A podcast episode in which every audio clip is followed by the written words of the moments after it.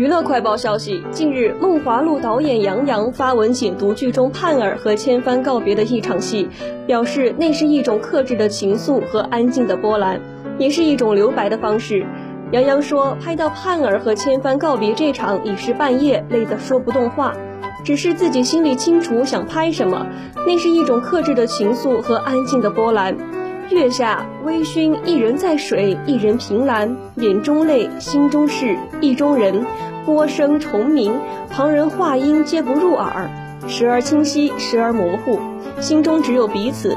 助手们说，当时真不理解导演在拍什么，看到成片后明白了，